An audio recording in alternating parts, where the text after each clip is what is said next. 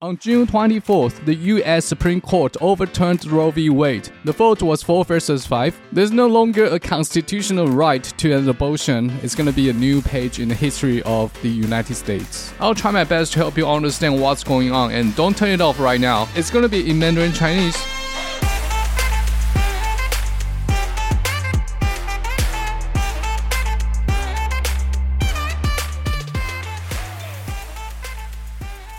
欢迎回来，达特嘴哥立泡，我是嘴哥。上个月六月二十四号，美国最高法院正式宣判，一九七三年 Roe v. Wade 这个关于宪法保障女性堕胎的判例正式被推翻。那大家知道，大法官是不能自己主动成案的，所以这个案子的原案是 Dobbs vs. Jackson Women's Health Organization。这案子来自于密西西比州，州政府禁止怀孕十五周以上妇女堕胎，在地方政府还有联邦巡回法院都判这个禁止堕胎的法律违宪。那州政府一路上诉到最高法院，就最高法院以六比三的结果宣判这个禁止堕胎法合宪，然后顺便以五比四的结果推翻了刚才前面讲到的 Roe v. Wade，就是罗素韦德案，还有凯西案。但这个判决结果并不是说全国禁止堕胎，而是能不能堕胎要交给各州自己立法决定，也就是说把堕胎的合法与否交还给立法权做决定，也就是人民。这个判决结果出来之后嘞，有十三个州的堕胎相关法律立马生效。另外还有十三个州的堕胎相关法律会在今年上路，另外还有一些州正在立法禁止妇女在某些情况下堕胎。根据我看到媒体是说，全美大概会有将近十二万名有堕胎需求女性会受到影响，她们可能会被迫生产，或者她们需要移动到堕胎合法的州去执行堕胎手术，这会是一笔不小的开销哈。那另外这个案子最终的审判结果出来之前，其实大家都看过草稿了嘛？因为有不明人士泄露这份草稿，但最后判决书的内容跟外泄的内容几乎是一致的，也就是说草稿泄露当时大法官已经差不多做好决定了。过这几天舆论吵这么凶，大法官其实也没做什么改变。好，回到六月二十四号当天，这个消息出来的时候，我那时候正在马桶上大便。然后 IG 就开始有人密我说：“嘴哥该开工了吧？是不是要做一集 follow up 一下这个堕胎案结果？”好，今天录音时间七月七号，这不是来了吗？好，拖了多久？两快两个礼拜。其实本来在美国国庆日那个长周末就要录了，可是那个周末也录了不少运动，因为上礼拜真的太多新闻，加好觉得有很多东西可以讨论，而且突然在礼拜五晚上，我朋友忽然约我隔天烤肉，从中午一烤就是烤到晚上十一点，然后中间还有做一些别的事啊，打麻将之类的，反正输不少，后来连续自摸小。小赢二十六台，但在我享受麻将胜利的同时，我还是有记得近年来的女性权益最大失败或者说倒退。好，那其实，在你听到我这集之前，各大 YouTuber、Blogger、Podcaster 其实可能都已经讲过一轮了。我想大家对这个案子可能有初步的了解，毕竟是全世界最大的头条。不过一般频道都讲个大概啊。嘴哥这一集跟人家比较不一样的是，我们会深入判决书，让大家了解这个案子背后的大法官逻辑到底是怎么攻防的，还有到底吵了这么久的争议在哪。但在做这个讨论之前呢，在前面先给大家一个比较软性的介绍。好，那这个堕胎议题在美国至少已经吵了五六十年以上。如果你想知道整个美国堕胎或者说堕胎法案的相关历史，可以去听我的 EP 四九。其实我听过很多中文节目，还有看了很多中文资料，我自认为没有人讲的比我更仔细。哦，我不是说其他的 content creator 他们讲的不好，他们可能也做了很深的研究，但是他们知道，OK，这个听众对于这个细节是不是这么的感兴趣？如果你是达特嘴哥立泡的长期听众，其实你会知道，嘴哥这边注重的是历史脉络，还有后面整套逻辑思辨。我希望大家听完我的节目，不只知道现在发生了什么事，而是你会开始思考为什么会发生这样的事。我在节目会讲我观点，但是重要的是，在听完之后，你也会开始产生你自己的观点。好，屁话不多说，我们就直接开始了。其实，在美国这三十年内，民众对于堕胎的想法，这民调是没什么变化，一直都是六十一趴比三十七趴，大概就是上下一两趴在动啊，所以你可以说是没什么变化啊。不像台湾蓝绿板块的变动这么剧烈。从二零二二年判决前的民调来看，哎，女性比男性更倾向保护堕胎权啊，这个很容易理解。然后再来，年轻人比较不反对堕胎，这都 common sense 了哈。以人种来分的话，亚洲人最不反对堕胎，大概是七十四趴比二十六趴。其实亚洲很大啦，如果把所有亚裔都归到同一个组，有点难做说明。但至少亚裔就是最不反对堕胎的。如果以我们华人来说的话，其实我们汉方中药自古以来就有堕胎药，像什么枸杞桃仁。红花三七一母草，这些怀孕都不能乱吃。而且从这种宫廷剧，我们就常常看到，为了要干掉其他妃子肚子里的小孩，怕这个小孩出生之后跟自己的儿子抢皇位继承权，后宫妃子们就要弄来弄去，请别的妃子喝一些奇怪的汤，或者给他偷闻一些麝香。所以从这一点来看，堕胎在我们华人的历史里面，好像不是什么罪大恶极的事。啊，仅次于亚裔的黑人，或者说，哦，不能乱讲黑人是不是？非裔美国人其次啊，之后是西班牙裔，但西班牙裔的民调结果跟白人差不多，就是六十趴比四十趴左右。好，那再我们来看宗教，其实人种跟宗教有点关系。像亚裔这么多种族，印度裔他们可能信奉印度教，就跟我们台湾、日本或者是中国裔哦，不知道中国人信什么法轮功，但是共产党无神信仰嘛，那可能信共产党这样。那其实很多中国人、台湾人。移民美国之后就信基督教了。哦，越扯越远，我就讲几个大家比较听过的宗教哈，像犹太教，其实犹太教比较开放哦，他们对于堕胎的支持和反对比是八十三趴比十五趴。如果我记得没错的话，犹太教很强调每个人对于自己的身体自主权，还有每个人的选择。好，在台湾比较熟悉的佛教，八十二趴比十七趴。佛教其实也是不鼓励杀生，但是对于堕胎这件事没有太多琢磨，也没有去讨论到底胎儿是不是一个生命。啊，其实我有点在乱讲，因为我根本对佛教没有那么熟，因为刻板印象？如果有听众真的在研究佛经，对于佛教的哲学思想有一定的了解的话，很欢迎跟我说，佛教对于生命的定义到底是什么？好，再来这个印度裔最多人信的印度教，六十二趴比二十九趴，然后再来大家一直以来觉得刻板印象很保守的伊斯兰教穆斯林，五十五趴比三十七趴。不过其实穆斯林也是分很多派系，只是他在这份民调里面就把它全部揉成都是一样，都是穆斯林这样。毕竟在美国，穆斯林还是人口相对是少数，所以在这份跟宗教有关的民调里面，泛基督教的各个派系就被拆开一个一个看。首先，我们可以把天主教当成是光谱的中央。我手上这份 Pew Research 在一月做的民调，天主教对于支持堕胎和反堕胎差不多是四十八趴比四十七趴，差不多就一半一半。那在 EP 四九我们有提过，率先在美国开设堕胎诊所就是天主教会。他们一开始的目的是要帮助有堕胎需求妇女，当时堕胎并没有合法啊，很多医生不接案，所以他们就只能去找密医，很容易就在堕胎手术过程中死亡。那天主教为了救人呢，就开了这个堕胎诊所来帮助这些妇女。好，那若以天主教为中心展开。比较偏左，也就是比较支持堕胎的基督教团体是像是长老教会。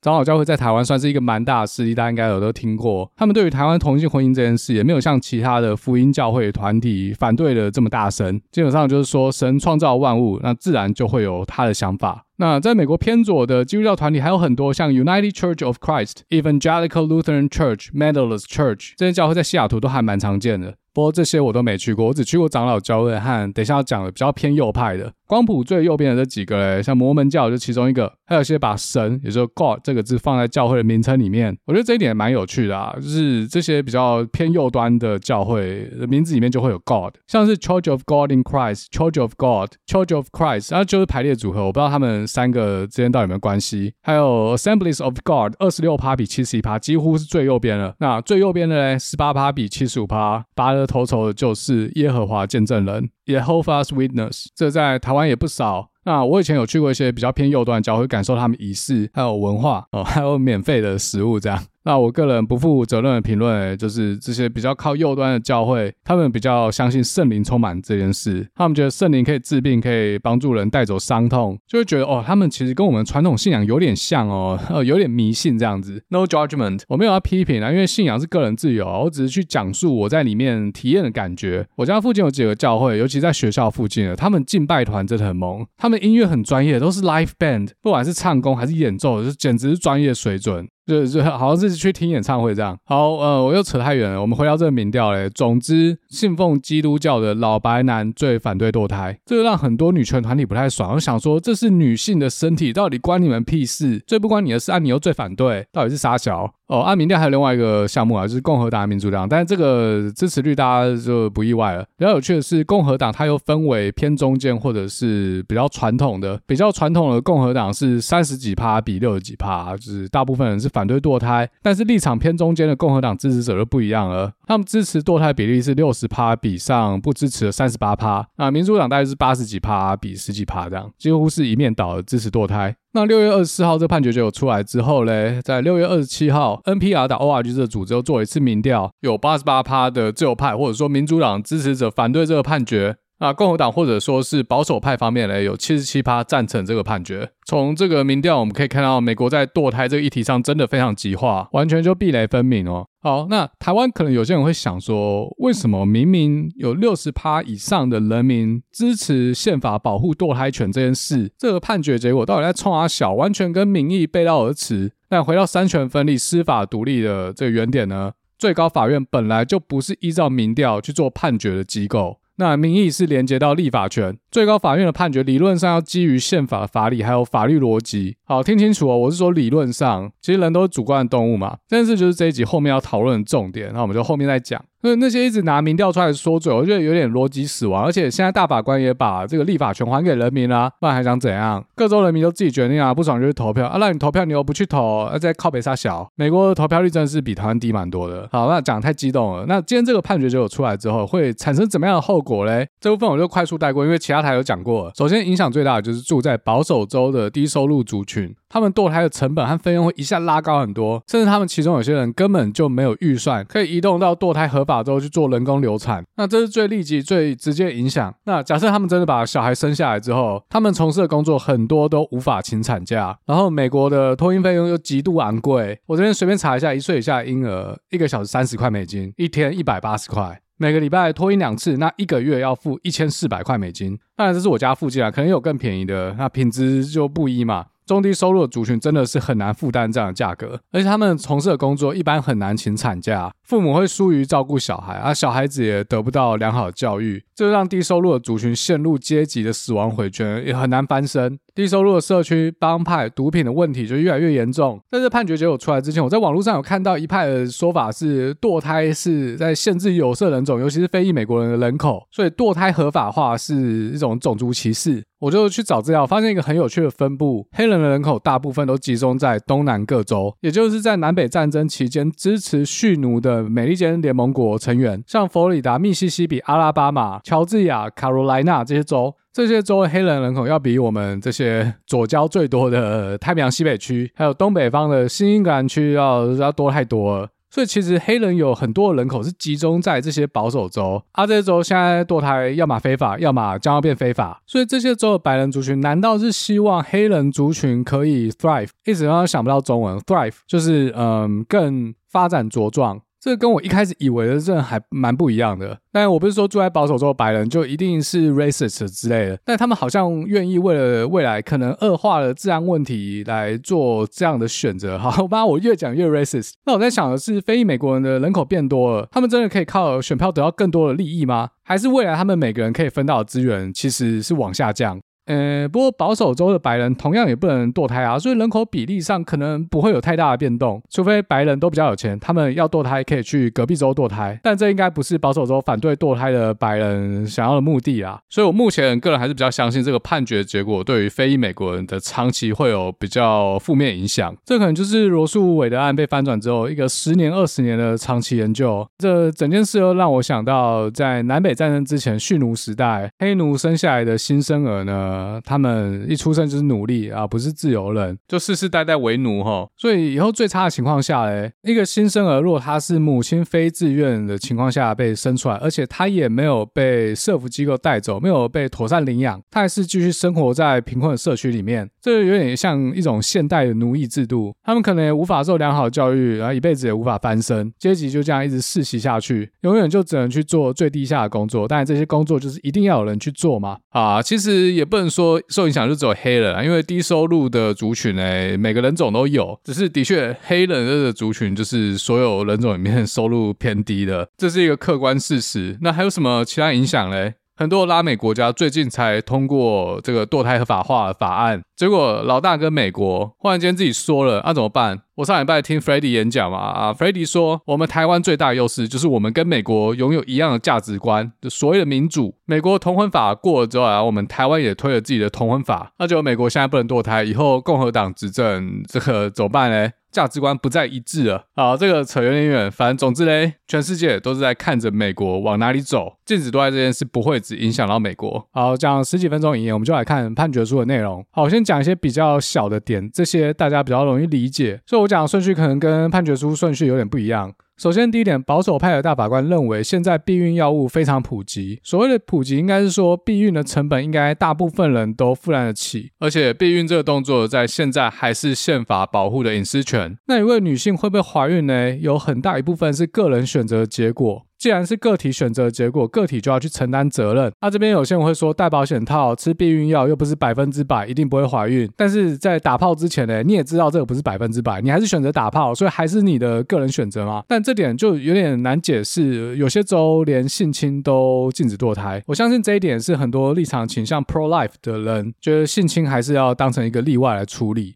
好，再来第二点，刚才其实有稍微提到，保守派大法官认为现在社福系统已经比四五十年前要进步很多，大部分新生儿最后都可以被领养。我这边查到资料是大概领养率是八十八趴左右，还是有十二趴比较衰小的。所以大法官认为这些非自愿下生产的母亲，她并不用烦恼生下来的小孩未来有没有人养。如果她自己不养，就交给社福机构来处理。所以就算把小孩生下来，对母亲的人生影响已经降到最低了，也就不存在上一点提到的贫穷死亡螺旋。那社福机构这部分我是不怎么熟啦，所以我没办法给什么评论。那我就假设这些小孩子的确是可以得到妥善的照顾，但这边。说要去调查到底有多少在这个剧本下生产的女性呢？他们最后把小孩交给社福机构，可能二十岁以下的青少年的确会这么做哦。还有另外一个角度是，领养这些儿童的家庭有九十三趴，他们需要靠领养补助来过活。也就是说，有很多领养这些儿童的家庭，自己经济状况也不是到太好，所以这边出生的小孩是真的蛮衰的啊。Anyway，社福系统这方面我不是那么了解啦，如果有听众是这个专业的话，可以跟我联络这样。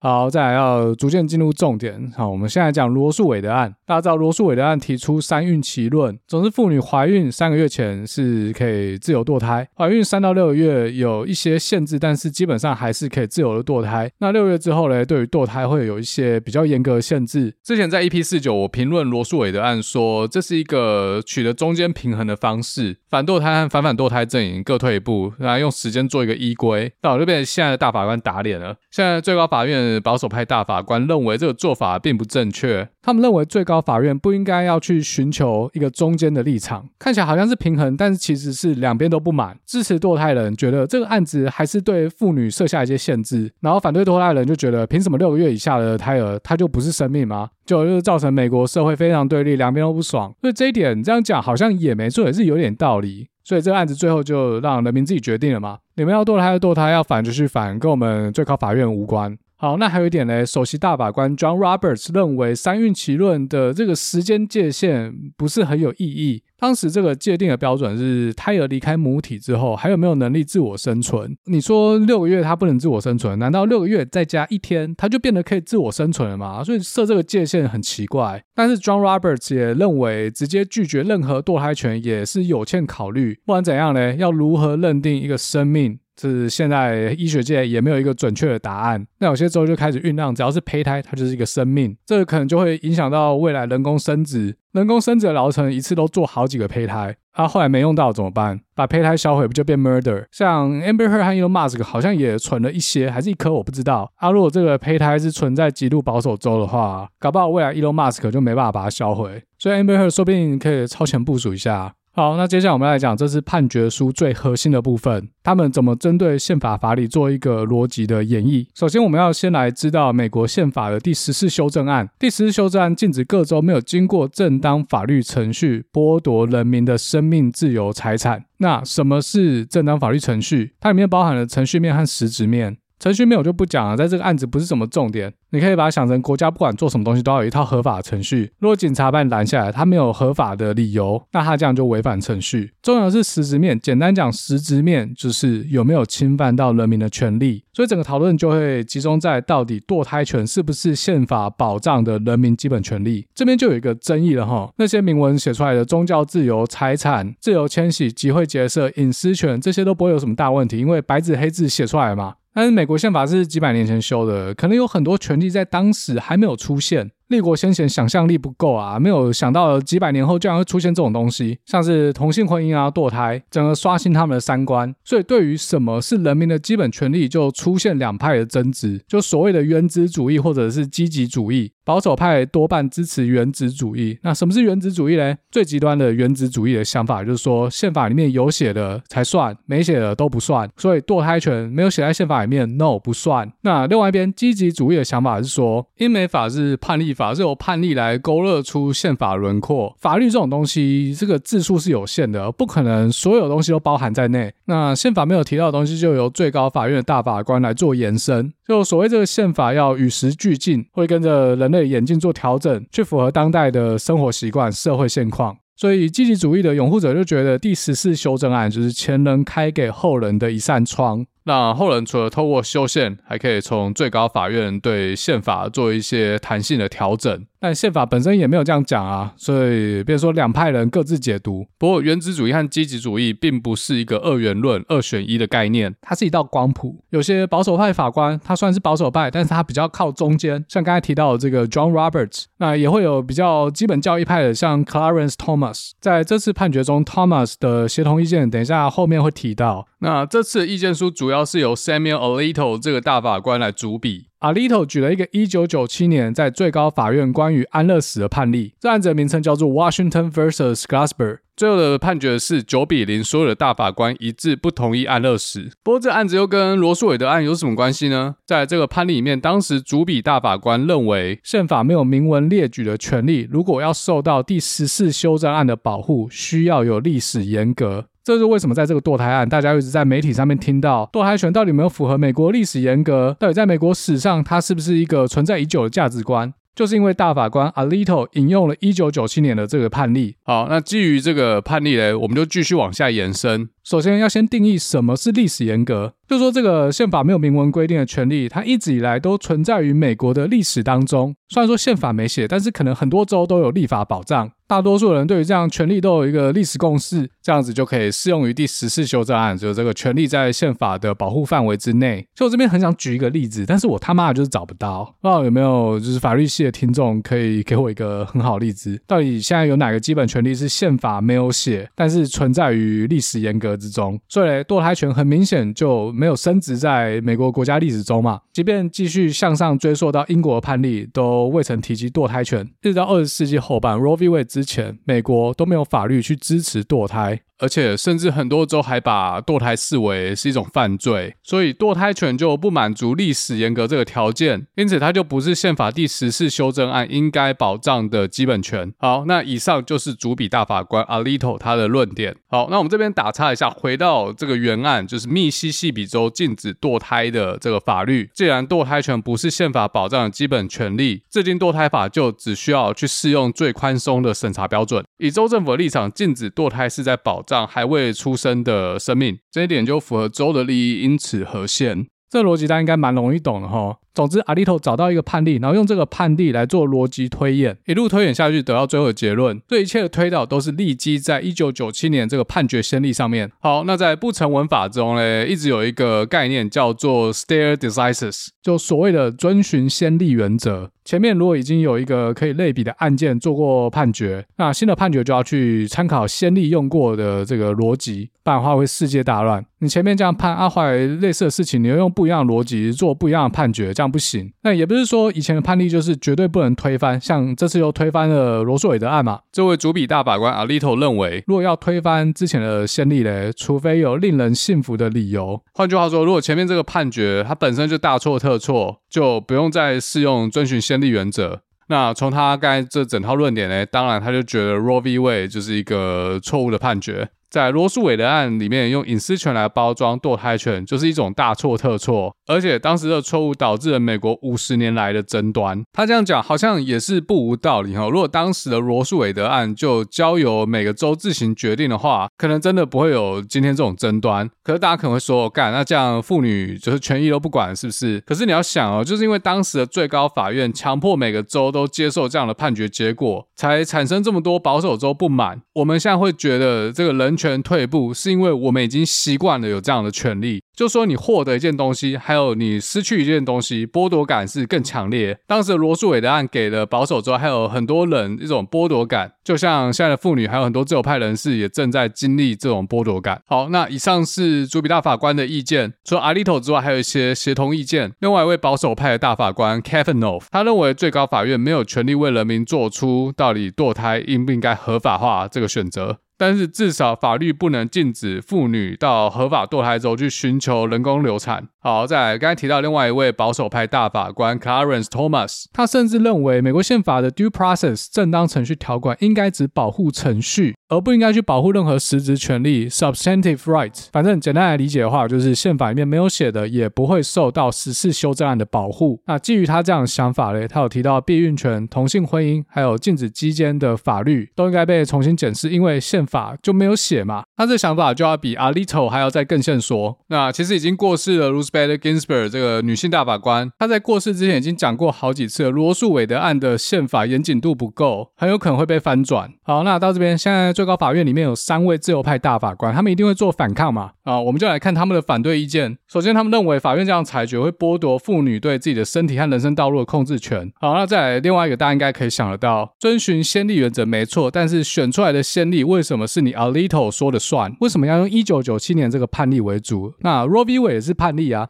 凭什么一九九七年这个判例就优先于一九七三年 Roe v. Wade 这个判例呢？呃，话多你再讲。但话说回来，主笔大法官阿利托也是很聪明哦，找了这个九七年的判例，主笔大法官留了一个历史严格的这个说法。虽然当时所有大法官一致通过反对安乐死，但是对于历史严格这个讲法哦，是每个人是有不同意见的，并不是每个人都同意这一点。我在想，安乐死这个案子是不是保守派当时就布了这个局，先埋下一张陷阱卡，等到未来哪一天又有像堕胎权这种扩充基本权的案子出现的时候，就可以把这个陷阱卡翻开。就所谓的超前部署。好，再来，我们回头看一下原子主义和积极主义。如果我们套用保守派大法官比较支持的原子主义，就说宪法没写都不算。那宪法同样也没有说第十次修正案 cover 的权利需要去考虑历史严格。好像有点讲法就是第十次修正案保障的权利必须满足历史严格的这种讲法嘞，本身就不是历史严格哈，这是你们一九九七年自己想出来的，还这么新。好，所以这个问题用逻辑演绎到最后是没办法得到一个绝对的答案，完全是依照大法官对宪法第十四修正案主观的认知。那怎么办？很简单啊，暴力解决哦。暴力不是跟我们台湾立法院一样在那边拳打脚踢啊。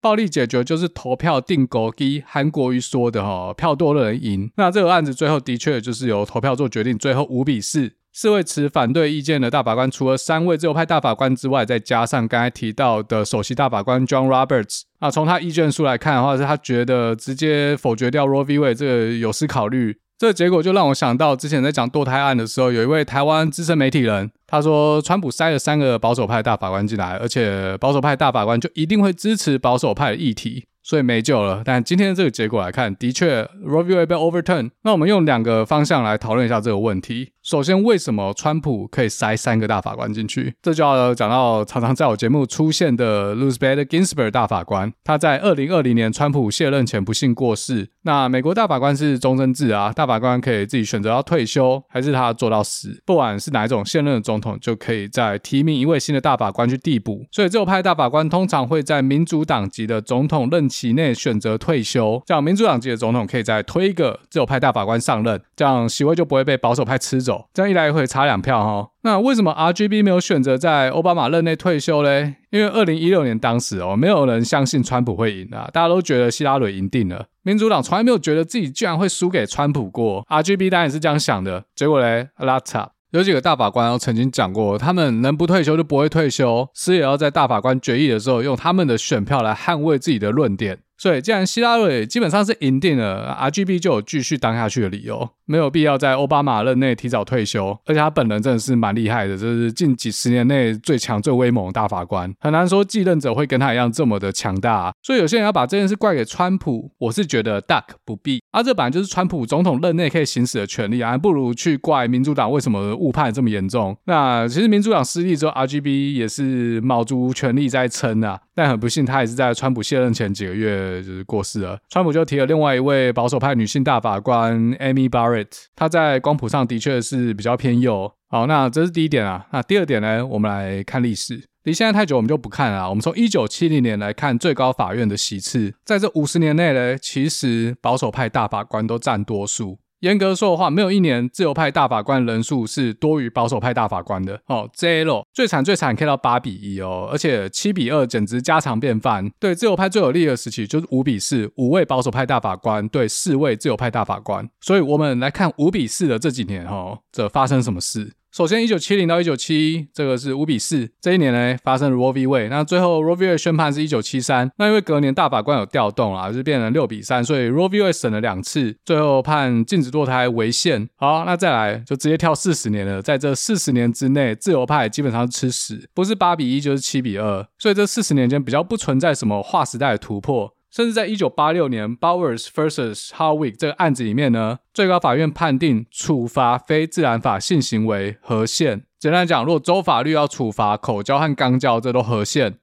所以，其实，在美国历史中呢，大部分都是由保守派大法官占有主要席次，一直要到二零一零年才有所改变。二零一零年，保守派大法官 John Stevens 选择退休，这让奥巴马有机会塞一个自由派大法官进去。当时，奥巴马提名了一位拉丁裔的女性大法官 Sonia Sotomayor，让最高法院的比数来到五比四。虽然自由派还是占弱势，但是只差一票。好，那到这边我来讲一位大法官，他是一九八八年由雷根总统提名的 Anthony Kennedy。他虽然是一位保守派的大法官，但他很常跑票。你也可以说他比较不会去预设立场啊，不会被这些政治立场束缚。他其中一个很有名案例，就是在二零零三年 Lawrence vs Texas，由他来主笔，最后颠覆掉前面提到一九八六年可以对非自然法性行为做惩罚的这个判例。所以现在在美国，你想要口交、肛交、乳交、指交、脚交、哦鼻孔交、左交、右交，爱怎么交怎么交，随便你。都不会被处罚，这个宪法保障权利，所以这个 Kennedy 甘乃迪大法官呢，是怎样红皮蓝骨，保守派真的是恨死他。哦，那刚才讲到二零一零年，这个比数来到了四比五，再加上这个红皮蓝骨游离一派的大法官，自由派在最高法院时代就这样来临了。在二零一六年 Kennedy 大法官退休之前，这六年简直就是自由派的黄金时期，favor 自由派的案件就拼命塞。我们来看短短这六年发生什么大事？哎，二零一三年一个案子，United States v. Windsor，美国诉温莎案的判决，最后五比四通过，把婚姻定义为男性加女性。哦，这件事违宪。这个判决结果就为同性婚姻开启了一扇门。时间拉到二零一五年 Obergefell vs. Hodge 这个案件中，最高法院最后宣判，根据美国宪法第十四修正案，各州必须同意并且开放同性婚姻的申请，而且还要去承认其他州颁发的同性婚姻结婚证书。其实这件事距今天也不过六年而已嘛。同性婚姻在我们周遭好像变成一件很正常的事。像我美国也有朋友，就是因为这个同性婚姻开放之后，他们结婚，但其实同性婚姻合法距离今天也不过才六年而已。那这两个划时代案子嘞，主笔的大法官都是保守派的 Kennedy。好，今天就不酸人了，好不好？那很多人说这六月二十四号的宣判结果是人权大退步，